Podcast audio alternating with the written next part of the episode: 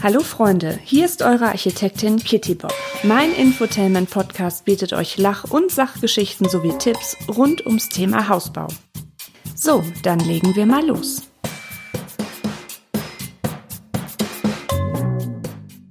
Liebe Hausbaufreunde, herzlich willkommen zu meinem Bauinfotainment Podcast. Als Architektin mit über zehn Jahren Erfahrung in der Planung und Bauausführung möchte ich euch Tipps für euren Hausbau geben. Außerdem habe ich im Laufe meiner Podcast-Folgen noch die ein oder andere skurrile Geschichte aus meinem Berufsalltag für euch im Gepäck. Ich würde mich sehr, sehr, sehr, sehr freuen, wenn ihr meinen Podcast abonniert und mir auf Instagram unter die Kittybob folgt. Und wenn euch mein Podcast gefällt, empfehlt ihn gerne an eure Freunde und Bekannten weiter, die sich auch mit dem Thema Hausbau beschäftigen.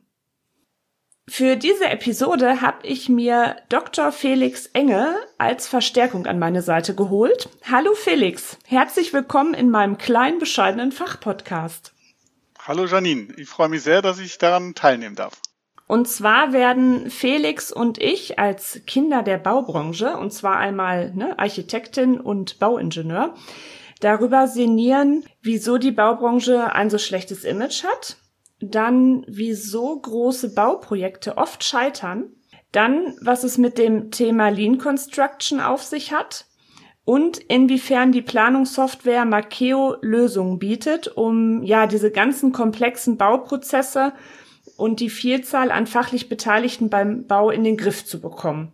So, und jetzt fragt ihr euch bestimmt, wieso habe ich mir den Felix dazu geholt? Felix kommt selber aus dem Handwerk, er hat Maurer gelernt und hat dann noch ein Bauingenieurwesen Studium aufgesattelt und dann auf dem Gebiet der Bauinformatik an der TU Berlin promoviert. Und von 2009 bis 2012 leitete er das Forschungsprojekt IT-gestützte Methoden für die Gestaltung von Planung und Ausführung von Bauprozessen.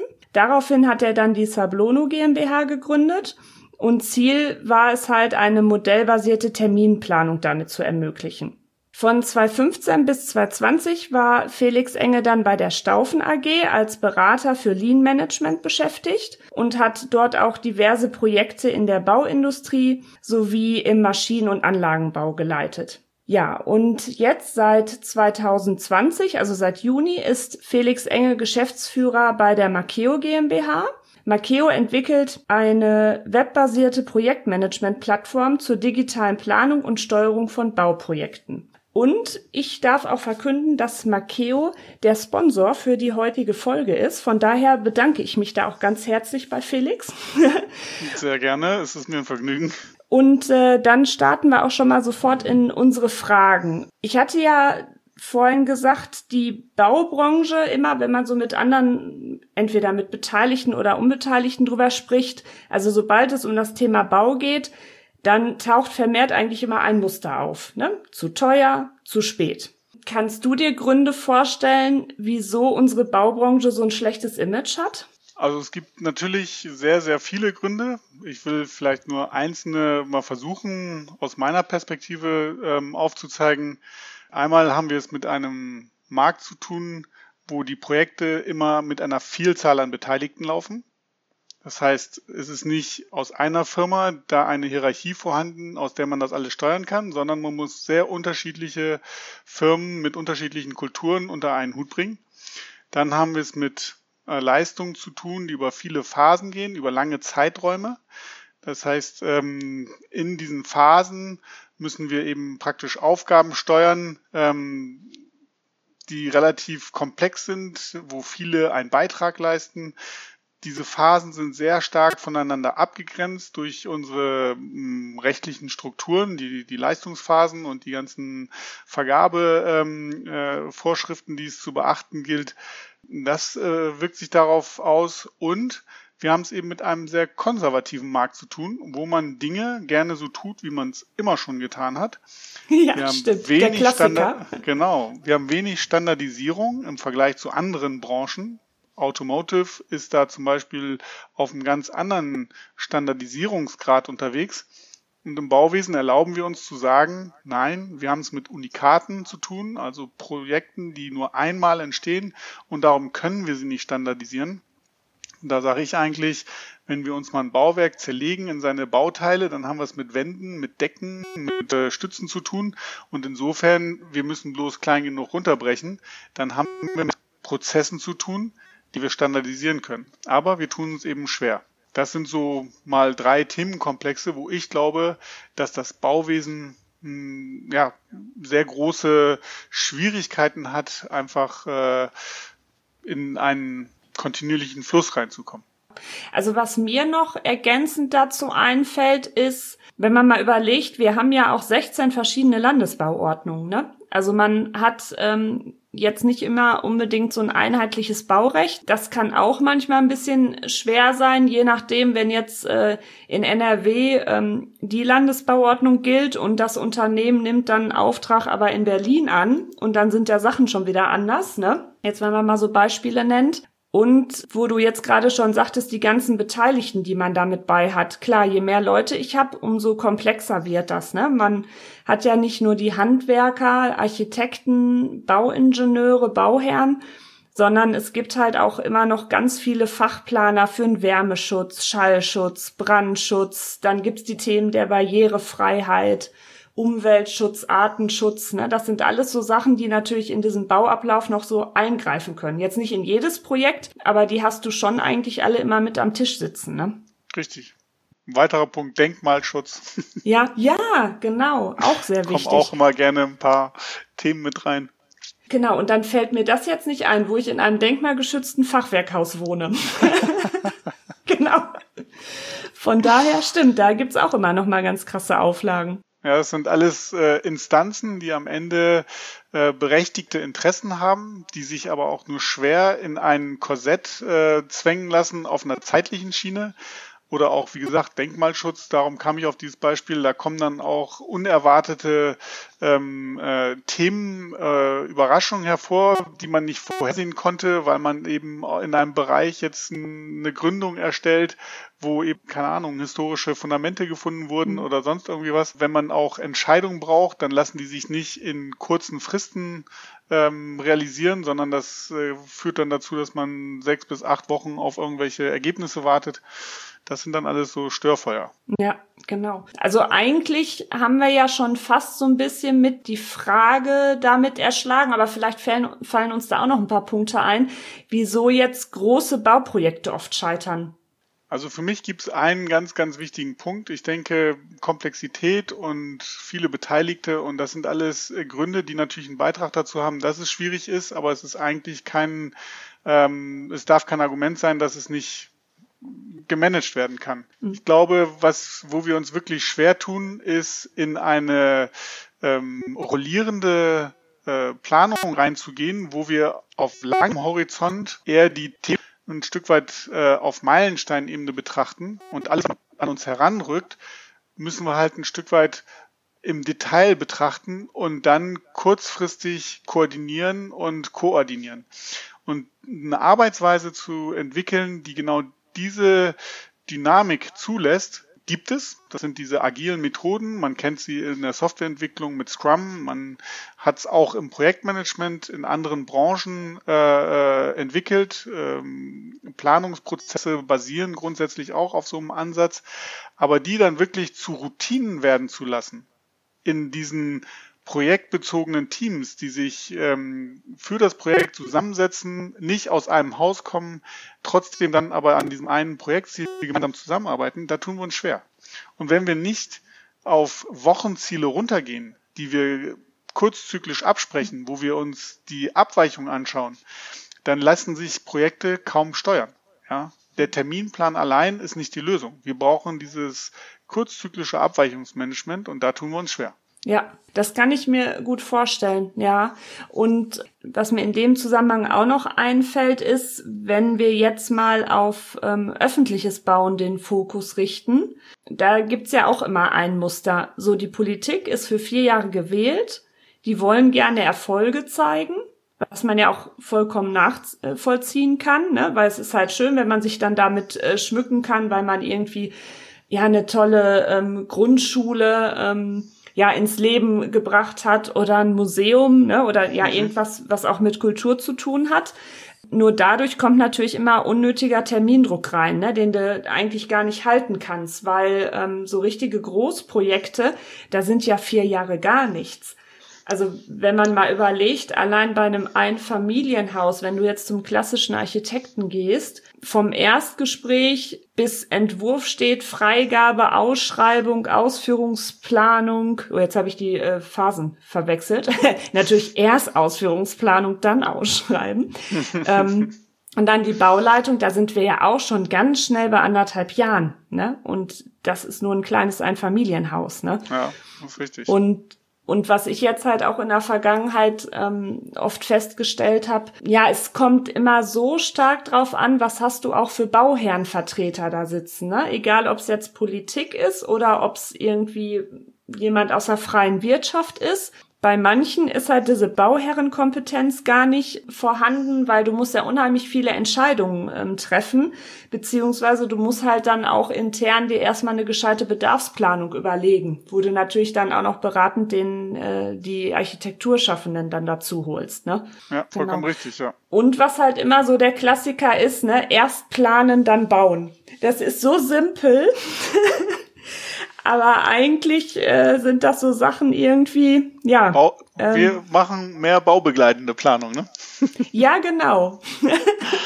das ist dann auch ganz schnell, weil dann ne, muss es schnell, schnell gehen oder ähm, ja, von den Fachingenieuren kommt so schnell nichts rüber oder dann hast du noch mal wieder zig Änderungen gehabt, sei es jetzt bauherrenbedingt oder weil doch noch irgendwelche Bestimmungen ähm, gekommen sind. Also du kannst ja auch über die Baugenehmigung, kannst ja auch immer noch ähm, ja, Vorgaben mit Erben, ne, die du dann ja auch erstmal nochmal wieder einarbeiten müsstest, ne? Ja. Hast du vielleicht so eine Geschichte aus deinem Berufsleben dazu? Weil du hattest ja auch schon so ein paar größere Projekte mit begleiten dürfen. Vielleicht ein Beispiel äh, war ein Großprojekt äh, in St. Petersburg, wo praktisch äh, eine, ähm, an so einem Multifunktionsgebäude eine sehr komplexe verbaut werden soll. Es ging im Prinzip darum, für einen Fassadenbauer sicherzustellen, dass wir eine Systematik aufbauen, wo die Baustelle im Takt bestimmte ähm, Bereiche auf der Baustelle ähm, herstellen wollte, also die Fassade errichten wollte und jetzt einen Prozess zu definieren, der praktisch rückwärts vom Bedarf der Baustelle den gesamten vorgelagerten ähm, äh, Lieferprozess der Fassadenelemente ähm, steuert. Also das war schon eine, eine relativ ähm, spannende Aufgabe. Man kann sich vorstellen, in der ganzen Kette, die Baustelle, da haben wir die Montageteams. Die sollen das mhm. Signal geben, das sind die Elemente, die wir brauchen. Und rückwärts laufend sehen wir dann die Logistik. Die ganzen Elemente werden irgendwo produziert und müssen geliefert werden. Über Grenzen hinweg. Das heißt, wir haben es mit Zollprozessen und so weiter zu tun. In der Produktion müssen wir sicherstellen, dass die richtigen Elemente erstellt werden und nicht einfach nach äh, Gutdünken alle gleichartigen Elemente zuerst und dann die einzelnen unterschiedlichen im Nachhinein. Das würde dem Bedarf der Baustelle nicht genügen. Mhm. Weiter zurück die Konstruktion. Die Konstruktion geht eher nach Fassadentypen. Die wollen ganz gerne erstmal das äh, modellieren und danach die anderen Typen modellieren. Die haben auch Vorgaben oder Reihenfolgen, die sie einhalten, damit sie das äh, vernünftig hinbekommen. Und so hat eigentlich äh, in der ganzen Kette jeder seine Gründe, warum er bestimmte Dinge macht, wie er sie macht. Und wir haben es eben mit äh, ja, Beteiligten zu tun, wo jeder sein Silo ideal beherrscht, aber selten über die Grenze zum nächsten rüberschaut. Ja, und das ist eben so ein Punkt, wo dann tatsächlich solche Lean-Methoden große Unterstützung bieten können, indem wir tatsächlich für die unterschiedlichen Beteiligten Visualisierungen schaffen, Tafelsysteme schaffen, wo wir das veranschaulichen. Was sind die Bedarfe? Wie hängt der Prozess zusammen? Wo sind welche Arbeitspakete zeitlich einzuordnen? Wie fließen die durch den Prozess? Und damit steuern wir dann solche Lieferketten und ähm, ja, Einzelprozesse in den jeweiligen Silos. Und ja, da gab's äh, natürlich am Anfang erstmal eine große Unruhe, weil klar, jeder will aus seinem Silo erstmal nicht ausbrechen, sondern erklärt mal, warum das richtig ist, so wie er es macht. bis man dann irgendwann eher wertstromorientiert wirklich die Leute ähm, abgeholt hat, alle beitragen lässt, damit sie ihre Ideen einfließen lassen können und so langsam umschwenkt auf neue Abläufe, die vielleicht so erstmal nicht typisch waren für dieses Unternehmen. Das waren, mhm. sind so Beispiele, wo wir eben sehr komplexe Abläufe versuchen runterzubrechen in einfache Einheiten und die dann für alle transparent zu machen, so dass es einfach wird, ähm, dem zu folgen. Und ja. Okay.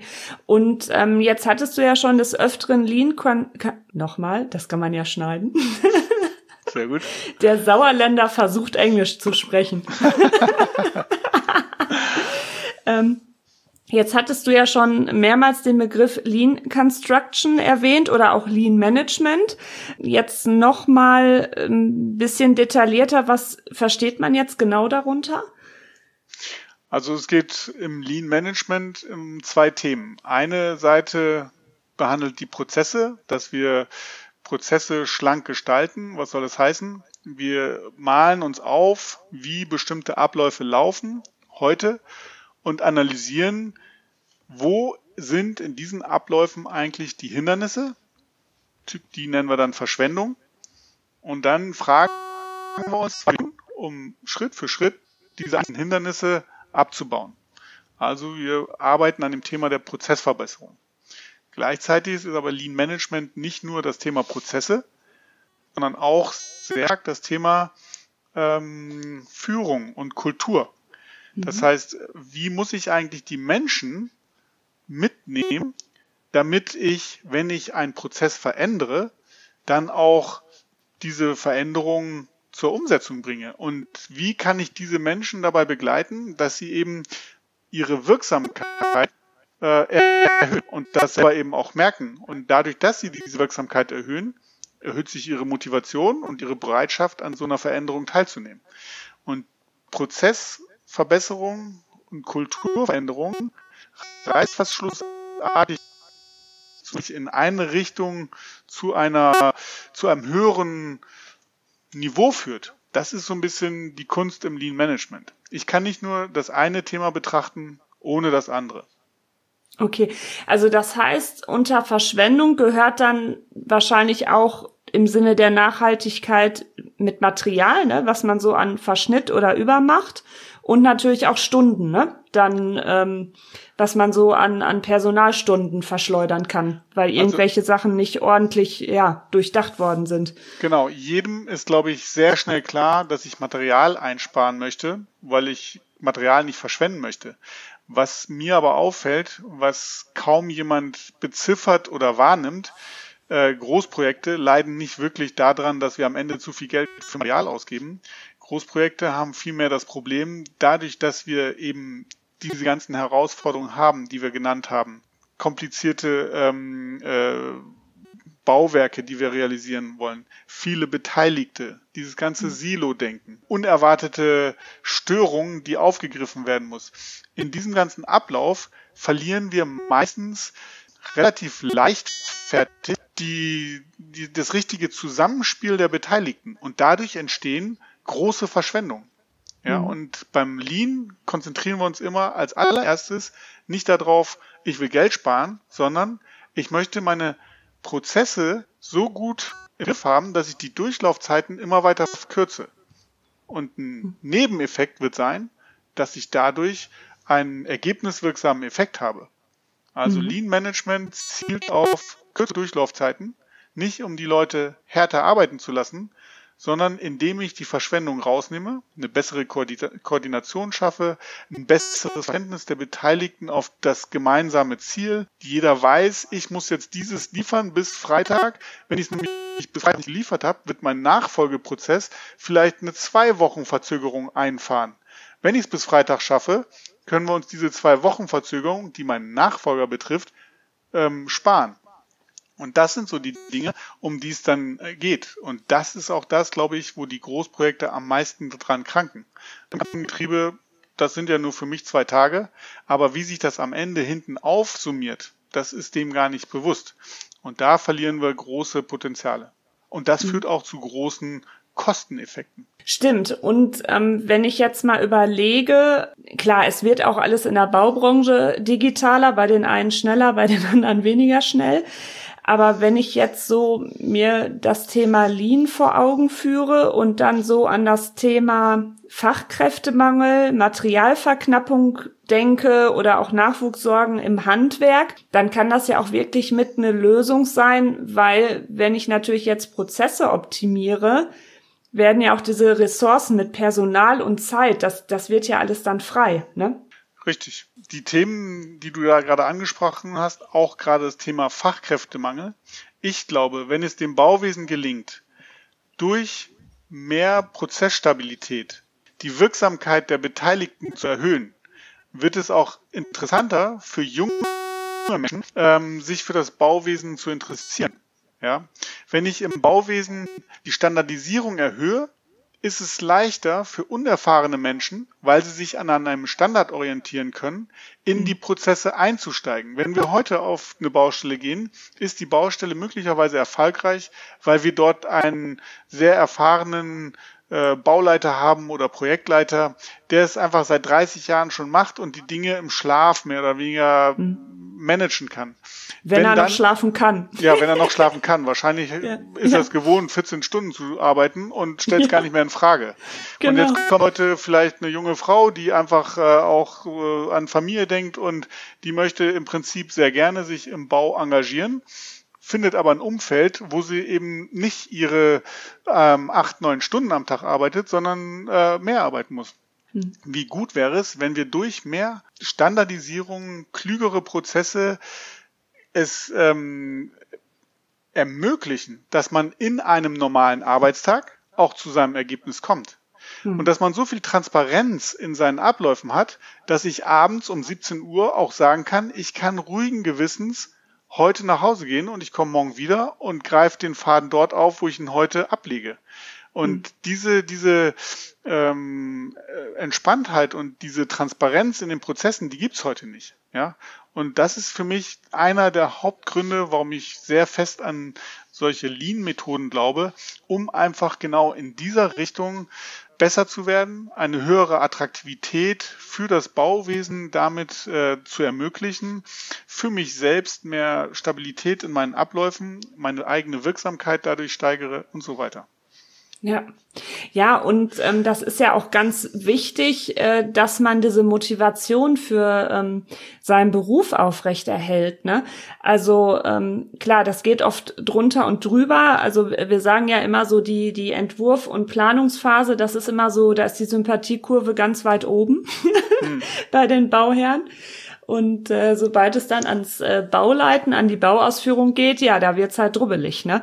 Also Richtig, da akkumulieren sich ja auch dann alle Störungen, die vielleicht vorne irgendwo aufgetreten sind, die werden einem spätestens äh, auf der Baustelle äh, in den Prozessen sehr deutlich vor Augen geführt, äh, wo es da überall ja, Fehlentscheidungen, Hindernisse, Verspätungen und so weiter gab ich finde dieses Lean so super sympathisch, weil ich bin auch so ein sehr strukturierter Typ.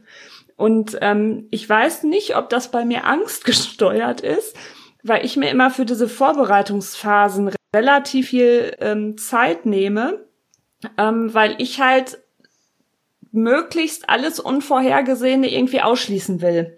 Weil ich das halt dann auch kenne, wie du manchmal unter Wasser laufen kannst, wenn du in der Bauleitung bist weil du hast, ich sag mal so, wenn du 90 Prozent vorhersehen kannst, dann hast du schon echt einen guten Kurs, ne, dass du nur noch 10 Prozent für irgendwie so andere Sachen hast, ne. Ja. Aber ähm, das ist schon ähm, hartes Brot und äh, man muss natürlich dann auch gucken, jetzt nicht nur ähm, Nachwuchsmangel bei Handwerkern, sondern letztendlich Architektur, Bauingenieurwesen oder das ganze Bauwesen ähm, dass natürlich die jüngere Generation da auch weiterhin halt Lust zu hat, weil im Grunde ist es mit einer der schönsten Jobs, oder? Wir sehen, was wir machen. Also ja, man, man hat natürlich ein unheimliches, ja, wie gesagt, ein Feedback zu seiner eigenen Arbeit. Ja. ja. Ähm, wahrscheinlich ist das auf der Baustelle umso plastischer, und in den Planungsprozessen vielleicht nicht ganz so plastisch, weil ich letzten Endes da doch mehr ähm, auf Papier die Dinge äh, tue oder am Rechner und sie dadurch gar nicht so ich sie nicht so wachsen sehe. Aber es ist richtig. Ich meine, wir gestalten die gesamte Umwelt, äh, die Dinge, die am Ende entstehen, bleiben für lange Zeit. Ähm, es entstehen teilweise ikonenhafte Bauwerke, da kann man sehr stolz drauf sein, wenn man daran beteiligt war, äh, war an, der, an dem ganzen Herstellungsprozess. So, das Bauwesen hat eine unheimliche kulturelle Dimension. Und äh, insofern ist es für mich kaum nachvollziehbar und äußerst bedauerlich, dass sich nicht mehr gut qualifizierte Menschen genau dafür entscheiden und interessieren. Und ich glaube, man kann da einen Beitrag leisten, indem man eben genau dieses ganze Umfeld ähm, verbessert. Ja, was ich so rausgehört habe, ähm, als du das Thema äh, Lean beschrieben hattest oder erklärt hattest, da steht ja auch quasi auf zwei Säulen, wenn man das jetzt mal so runterbricht. Ne? Das ist ja quasi einmal das ähm, Just in Time und dann natürlich auch das Einbeziehen aller Projektbeteiligten und dass die halt auch wirklich ein selbstbestimmtes Arbeiten an den Tag legen. Genau, also die Säule, so wie die Just-in-Time-Säule, die JIT-Säule vielleicht ist, ist die zweite Säule, im Japanischen heißt sie Jidoka. Also keine Yoga-Figur. Nein, keine Yoga-Figur. Das okay. ist eher ein Begriff, den man vielleicht übersetzen kann mit Autonomie und Automatisierung. Also wie kann ich tatsächlich die Leute so mit Informationen oder die Beteiligten, ich will jetzt nicht despektierlich sagen, die Leute, die, die Projektbeteiligten so mit Informationen versorgen, dass sie zu jedem Zeitpunkt eine valide Entscheidung treffen können. Und zwar auf allen Hierarchieebenen. Es geht nicht darum, dass das Top-Management in der Lage ist, Entscheidungen zu treffen. Ja, die brauchen auch ihre Grundlage, aber im Prinzip je niederschwellig ähm, wie möglich wie die Leute so mit äh, Informationen versorgen, dass sie eben valide Entscheidungen treffen können, desto besser für den Gesamtprozess. Und das ist so eine, dieser Autonomiegedanke dahinter. Wenn ich als handelnde Person auch merke, dass das, was ich tue, valide ist und einen Beitrag leistet, dann ist das für mich, ähm, dann habe ich ein Gefühl der Wirksamkeit. Automatisch verbunden damit ist mein Gefühl der Motivation und der Wertschätzung. Mhm. Und natürlich brauchen wir Informationen, die dann in der Kaskade auch, auch hin und nach oben fließt, damit eben äh, Vorgesetzte auch in der Lage sind, reagieren zu können, wenn die äh, unerwarteten ähm, Ereignisse auftreten und äh, wie jetzt diese Information auch in der Kaskade dann hochfließt. Das sind alles Themen, denen man sich äh, ja, im Lean Management äh, detailliert auseinandersetzt und da im Prinzip Routinen schafft. Und es gibt tatsächlich die Steigerung einer Routine ist äh, das Thema Cutter. Wenn ich also wie im Kampfsport immer wieder dieselben Abläufe übe, dann geht dieser Ablauf, dieser Ablauf, den ich trainiere, aus meinem Bewusstsein ins Unterbewusstsein über. Und das ist praktisch die höchste Form, die wir erreichen können. Vorne müssen wir uns überlegen, wie wollen wir es denn tun? Und jetzt brauchen wir Führungskräfte, die die ganze Mannschaft so weit darin unterstützen, dass wir eben in so ein Cutting kommen, also in unsere Abläufe immer wieder gleich machen, immer wieder üben, so dass wir eben aus dem Denkprozess rauskommen in so ein unterbewusstes Handeln, aber dieses Handeln tatsächlich ein trainiertes Handeln ist und nicht irgendwie aus. Und da ähm, das sind so Themen im Lean Management, die ich da sehr, sehr reizvoll finde. Und da sind wir natürlich im Bauwesen an einer Klientel, die natürlich dann die Augen sehr weit öffnen und sagen, hm, das hört sich aber interessant an. Aber erstmal ist das ja gar nicht meine Welt. Und das, äh, diese Kultur da ein Stück weit zu verändern, ja, heute Bauprozesse sind nicht von Störungen, weil wir keine Standards, keine Routinen, keine zuverlässigen Abläufe haben, weil wir immer wieder die Dinge neu erfinden. Ja, ja weil wir halt keinen Prototyp haben, ne?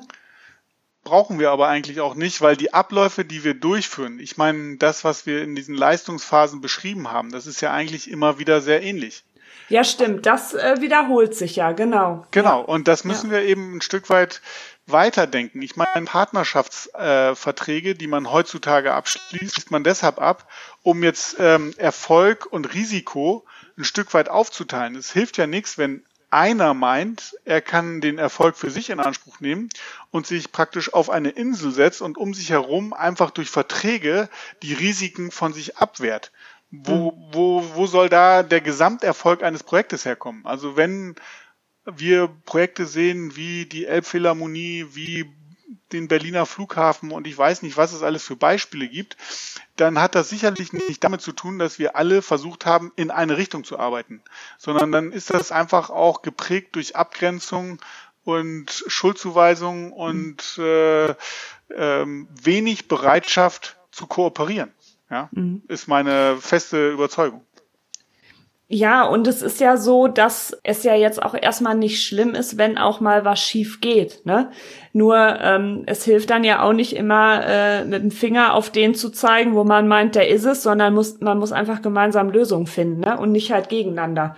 Ne? Also wie gesagt, dass man sich mal Fehler erlauben kann, ist ja auch einfach menschlich. Ne? So, Richtig. wenn ich da. Oh, das wie mein Wort zum Sonntag.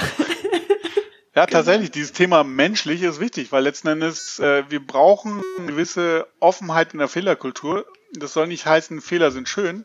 Das soll aber heißen, ich traue den handelnden Personen etwas zu und gebe ihm oder ihnen Freiräume, Entscheidungen zu treffen. Und jeder, der mhm. Entscheidungen trifft, trifft auch mal eine falsche Entscheidung.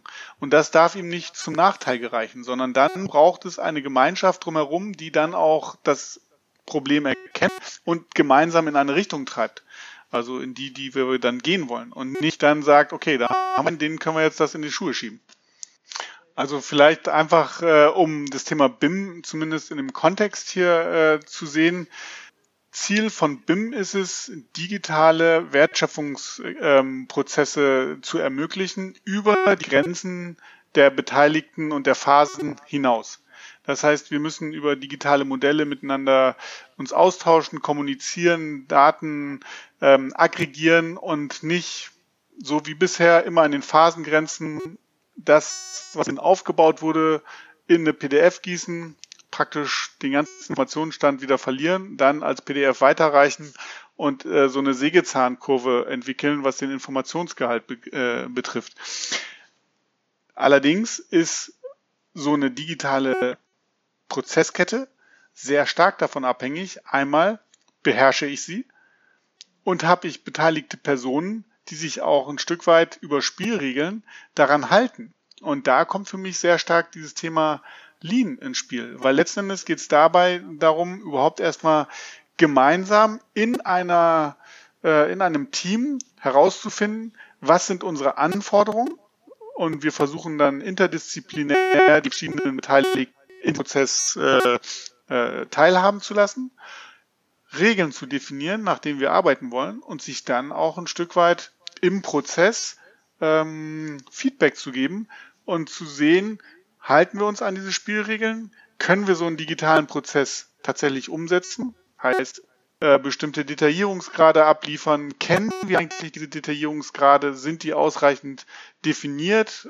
Wie vermeiden wir, dass dann am Ende Leute zusammenkommen, die eben doch nicht mit den richtigen Modellen sich treffen, sondern dass sie alle auch genau wissen, zu dem Zeitpunkt muss ich dem ankommen. Drei Wochen später bin ich bei dem äh, Level an, äh, angekommen. Und insofern ist da für mich eine enge, ein enger Zusammenhang zwischen Lean und BIM. Ähm, BIM noch mal kurz zur Erklärung äh, für alle, die denken, was ist das, eine neue Netflix-Serie? Nein.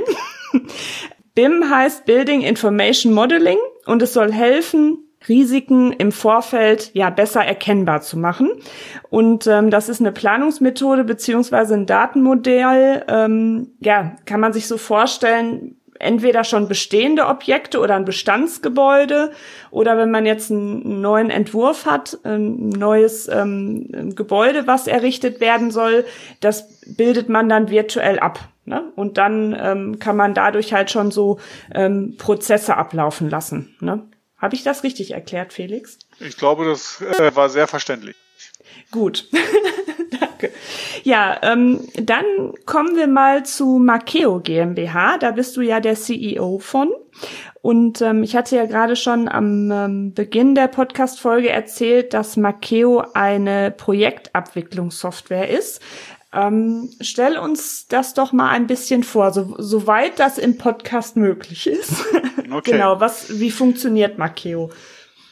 Also wir haben ja über das Thema Lean gesprochen und darüber, dass wir eben verschiedene Beteiligte haben, die wir ein Stück weit äh, über eine Visualisierung ähm, vertraut machen mit den Abläufen.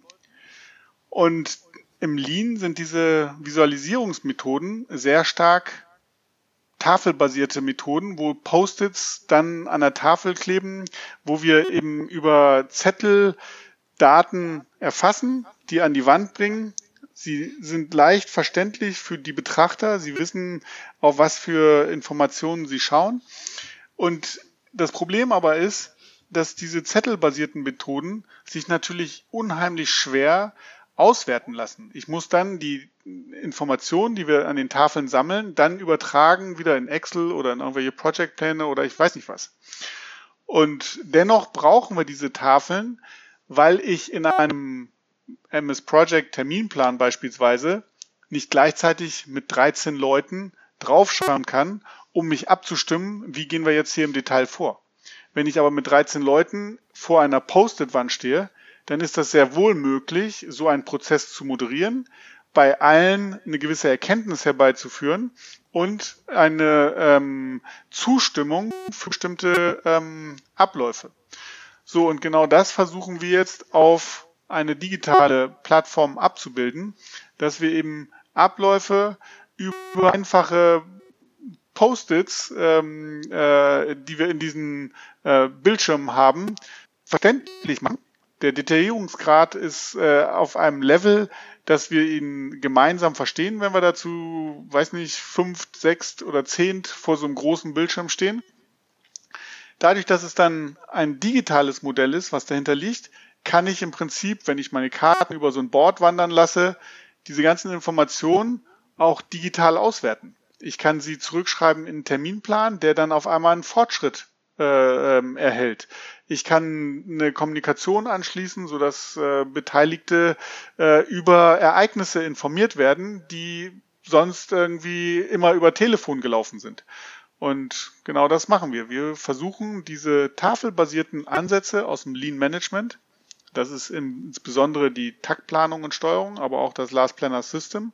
Das sind zwei sehr etablierte Lean-Methoden, weg zu holen aus einer zettelbasierten Landschaft in ein digitales Umfeld über Smartphones integrieren kann in so einen Prozess, um Fortschrittsmeldungen zu geben, um Störungen zu erfassen, um Bilder von irgendwelchen Situationen zu machen, die dann immer spezifisch im Prozess irgendwie verankert sind. Ich habe da nicht einfach nur ein Verzeichnis 3000 Bildern, sondern ich habe Bilder, wo ich weiß, dieses Bild ist im Zusammenhang mit dem Gewerk in dem Bereich auf der Baustelle entstanden, gerade dieses oder jenes Ereignis aufgetreten ist. Ab welcher Leistungsphase setzt die Software ein? Also, weil wenn ich das jetzt so richtig verstanden habe und ich ja dadurch auch die ganzen Beteiligten quasi so digital mit an einen Tisch bekomme, ähm, könnte ich mir jetzt vorstellen, dass die ja dann auch schon Sinn macht, wenn die Entwurfsphase abgeschlossen und freigegeben ist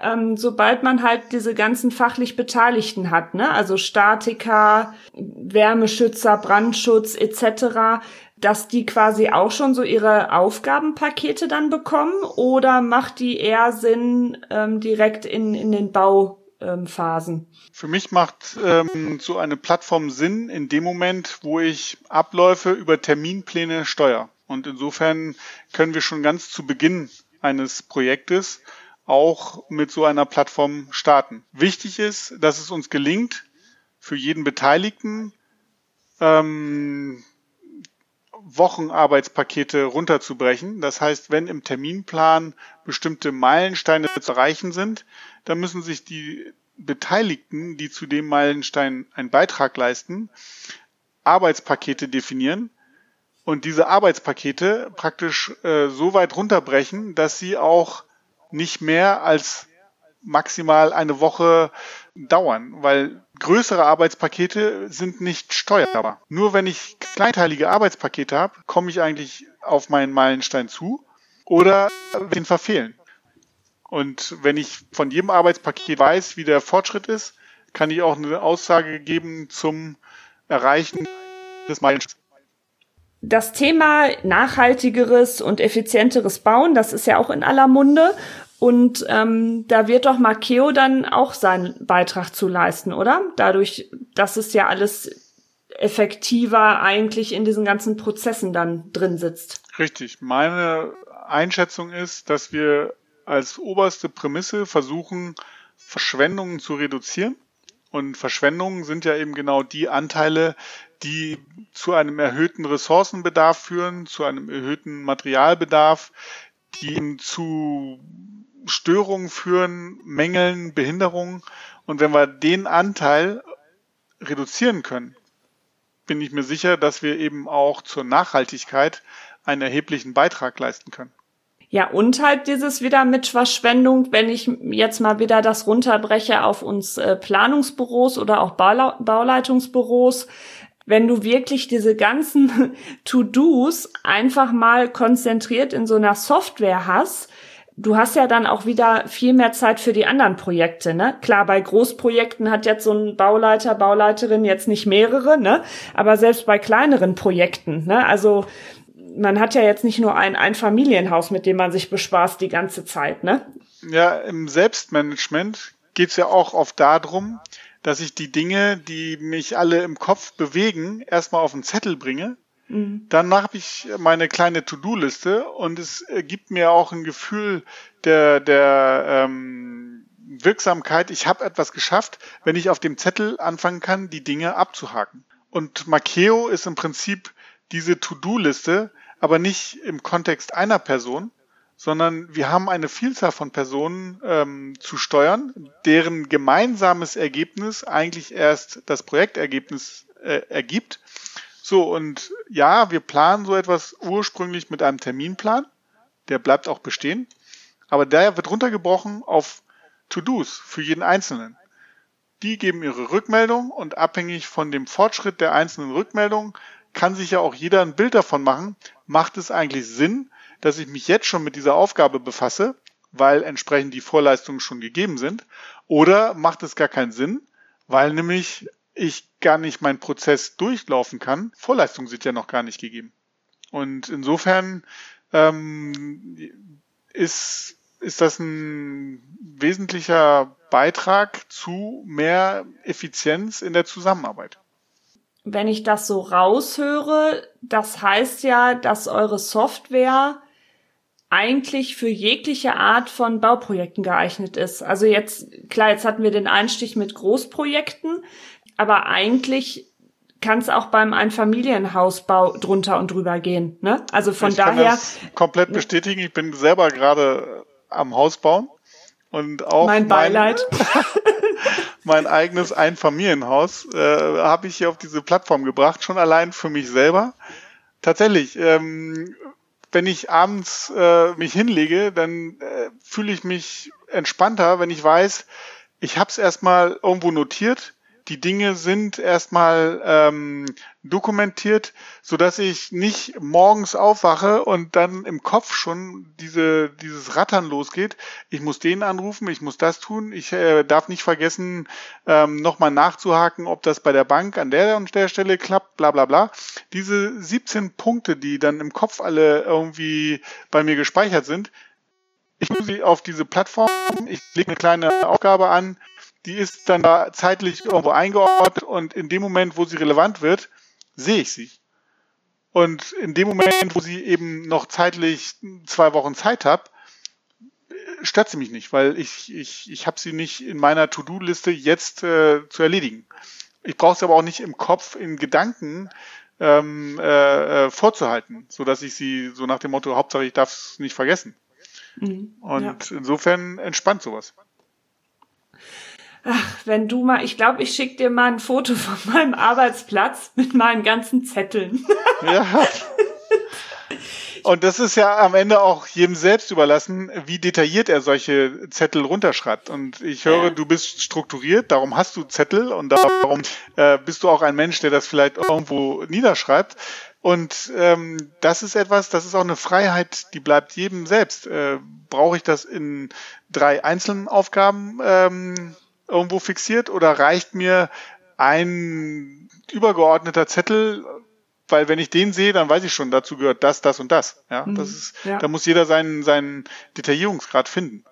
Ja, das befriedigende Gefühl, was durchzustreichen. Ja, das ist tatsächlich so. Das war ja. als Maurer habe ich mich total happy gefühlt, wenn ich wusste, jetzt habe ich meine Wand oben, jetzt mhm. packe ich mein Geschirr ein und gehe an die nächste Stelle und fange mit der nächsten Wand an. Das habe ich ja in diesen Kreativprozessen, in Anführungsstrichen, in unseren, in der Planungswelt und so weiter, da gibt's das ja gar nicht so. Und ähm, was ich auch gemerkt habe, äh, das äh, beruhigt mich dann auch. Also wie gesagt, ich arbeite ja jetzt noch nicht mit so einer Software, ne, also mit eurer Software. Ähm, deswegen jetzt, ne, oldschool noch meine Zettel etc., dass ich wirklich mir vor Feierabend immer die Zeit nehme und mir notiere, was mache ich am nächsten Tag, was habe ich noch vor. Weil ich habe auch schon Momente in meinen äh, zwölf Jahren Berufserfahrung gehabt, wo ich irgendwie um drei Uhr nachts wach wurde. Daran musst du noch denken und hier und hier und da und da und da. Und das ist, äh, das ist ja auch nicht Ziel, ne? Also das ähm, ist ja blöd. Also man braucht ja auch seine gute Nachtruhe. Richtig, das ist dann der Faktor, der zu dem Stress führt. Das hört sich auch sehr gut, sehr entstressend an. Äh, gibt's das schon irgendwie auf äh, Krankenkasse-Rezept? Das war ein neuer Ansatz, da sollte ich mal drüber nachdenken. Sind denn jetzt bei euch in der Software auch die, die Bauherren, die Bauherrschaft integriert oder bezieht sie sich jetzt ausschließlich auf die Planer, Fachplaner, Bauleiter, Handwerker? Also ich sag mal, ähm, dadurch, dass ich aus dem Hintergrund Lean Management komme, ähm, dort speziell Lean Construction, ist der Schwerpunkt unserer Zielgruppe schon, sind die ausführenden äh, Bauunternehmen, am liebsten jemand, der schlüsselfertig äh, irgendwie im Hochbau tätig ist. Mhm. Aber das ist praktisch ähm, ein Fokus, der für uns ja wichtig ist, damit wir auch äh, im Marketing und so weiter eine gewisse Strategie fahren können. Mhm. Ich möchte nicht ähm, behaupten, dass unsere Software eine eierlegende Wollmilchsau ist, weil wir müssen ja auch in den Begriffen auf bestimmte Zielgruppen uns ausrichten. Ähm, insofern äh, haben wir da eine gewisse Fokussierung. Von der Methodik ist das eigentlich universell einsetzbar. Ja. Und ich könnte mir auch vorstellen, ähm, wenn man jetzt überwiegend über fachfremde Bauherrschaft nachdenkt, ähm, dass die vielleicht auch vieles wieder hinterfragen oder dann müsste man sich wieder rechtfertigen. Genau. Ähm, das ist halt eher so, dass man ähm, damit ja auch als äh, Planungsbüro, ausführendes Unternehmen, ja, dass er so ein bisschen als Wettbewerbsvorteil sehen kann, ne? weil man dem Kunden, der Bauherrschaft halt sagen können, hier, guck mal, wir sind ein sehr strukturiertes Büro, wir haben unsere Prozesse optimiert, wir arbeiten effizient, dass man dann darüber halt die Bauherren, ja, quasi, ähm, ja, informiert, so auf seine Seite holt, ne? Genau. Also ähm, da bin ich fest von überzeugt, dass äh, es gibt auch Bauherren, die heutzutage schon danach verlangen. Also beispielsweise, wenn man für große Unternehmen wie BMW oder die Bahn oder wen auch immer ähm, arbeitet, dann kann es sogar sein, dass die einem sagen, wie sieht denn das Lean-Konzept aus, das ihr anbieten könnt in der Abwicklung. Also da solche Entwicklungen gibt es bereits. Ähm, und wen man alles mit auf die Plattform einlädt, ist ja sehr stark auch noch eine Kulturfrage von von dem handelnden Unternehmen. Also wenn ich jetzt unsere Kunden anschaue, dann haben wir da ein, ein, gewisses Spektrum. Es gibt die einen, die sagen, es reicht mir, dass wir bei uns im Unternehmen überhaupt erstmal zu dieser Transparenz kommen, dass das alles ähm, nach einem gewissen, äh, nach einer gewissen Routine abläuft. Ähm, die haben gar nicht unbedingt die Absicht, viele Beteiligte mit auf die Plattform zu holen. Andere wiederum sagen, es ist aber für mich ein großer, eine große Arbeitserleichterung, wenn ich schon von den Beteiligten äh, zu ihren Aufgaben Rückmeldung kriege. Das heißt, wir haben eine Absprache getroffen, so verteilen sich die Aufgaben in der Woche. Und unter der Woche merke ich schon, wie die Rückmeldungen kommen bezüglich der verteilten Aufgaben. Und die sind eher äh, Unternehmen, die dann praktisch sehr offen auch ähm, Beteiligte einladen auf die Plattform. Skrupel gibt's natürlich immer auch, will man beispielsweise den Bauherrn mit einladen, weil das ist ja eben diese Frage mit der Transparenz. Sobald ich Vorgänge habe, die eben über die Zeit äh, hinausgehen, sieht das ja schon fast nach einer Verzögerung aus. Und dann will man ja nicht äh, ähm, zweimal in der Woche einen Anruf kriegen, wieso ist der Vorgang nicht nach Plan, also äh, erledigt, sondern äh, ist schon wieder über die Zeit hinaus. Dann da muss man sehen, Stress wieder. Ja, dann kommt wieder der Stress. Also das ist eben aber auch eine Frage, was für eine ähm, Zusammenarbeit ähm, herrscht da zwischen den einzelnen Beteiligten. Ich glaube, der, der die sehr viel stärker in dieses äh, partnerschaftliche Arbeiten. Ähm, heißt aber noch nicht, dass das heute schon Stand der Technik bei, bei den ganzen Unternehmen ist. Und ähm, wie sind die Resonanzen bisher auf Makeo? Ich denke, gerade Unternehmen, die das Thema Lean äh, in irgendeinem Zusammenhang schon mal äh, behandelt haben, die erkennen sich sehr gut äh, wieder und, und ähm, verstehen viele Zusammenhänge, die wir auf dieser Plattform versuchen umzusetzen. Äh, Unternehmen, die sich mit dem Thema Lean noch nicht so ähm, angefreundet haben, die erkennen sicherlich, wie die Plattform funktioniert, fragen sich aber dann auch, äh, will ich das eigentlich, diese ganze Transparenz? Will ich diese Kleinteiligkeit? Also ein Unternehmen, was nicht Aufgabenpakete runterbricht auf Wochen- oder Tagespakete, steht an, äh, vor dieser Plattform und sagt sich, nee, wir sind so eng im Kontakt mit den ganzen Beteiligten, das brauchen wir so kurzzyklisch nicht irgendwie äh, alles zu dokumentieren. Gut, die kann ich schlecht ähm, von etwas anderem überzeugen oder den Anspruch habe ich nicht, weil ich mir denke, okay, das muss dann ähm, das Unternehmen selber erstmal äh, für sich entscheiden, ist das der richtige Weg für sie oder nicht ich will nicht so als Missionar sein. Ich suche eher, deren Philosophie genau so funktioniert. Und dann ist es auch für mich einfacher, diese Vorgehensweise zu rechtfertigen oder zu vermitteln. Und da gibt es sehr viele Unternehmen, das muss man schon mal sagen klar, jetzt ist das immer alles in einem äh, Podcast-Interview so ein bisschen schwierig darzustellen, gerade wenn es auch um eine Software geht. Ähm, ich hatte das äh, bei dir gesehen, äh, ich weiß jetzt nicht, ob das über eurem Instagram-Account war oder über LinkedIn. Ihr hattet oder ihr bietet ja auch immer so diese Vorstellungsseminare an, ne, für Kunden, wo genau. ihr dann wirklich einmal die Software in Ruhe erklärt wo das dann einem, ja, man braucht halt diese Bilder mit ne, dazu, um das dann alles nachvollziehen zu können. Werden da demnächst nochmal weitere ähm, Seminare dann auch stattfinden?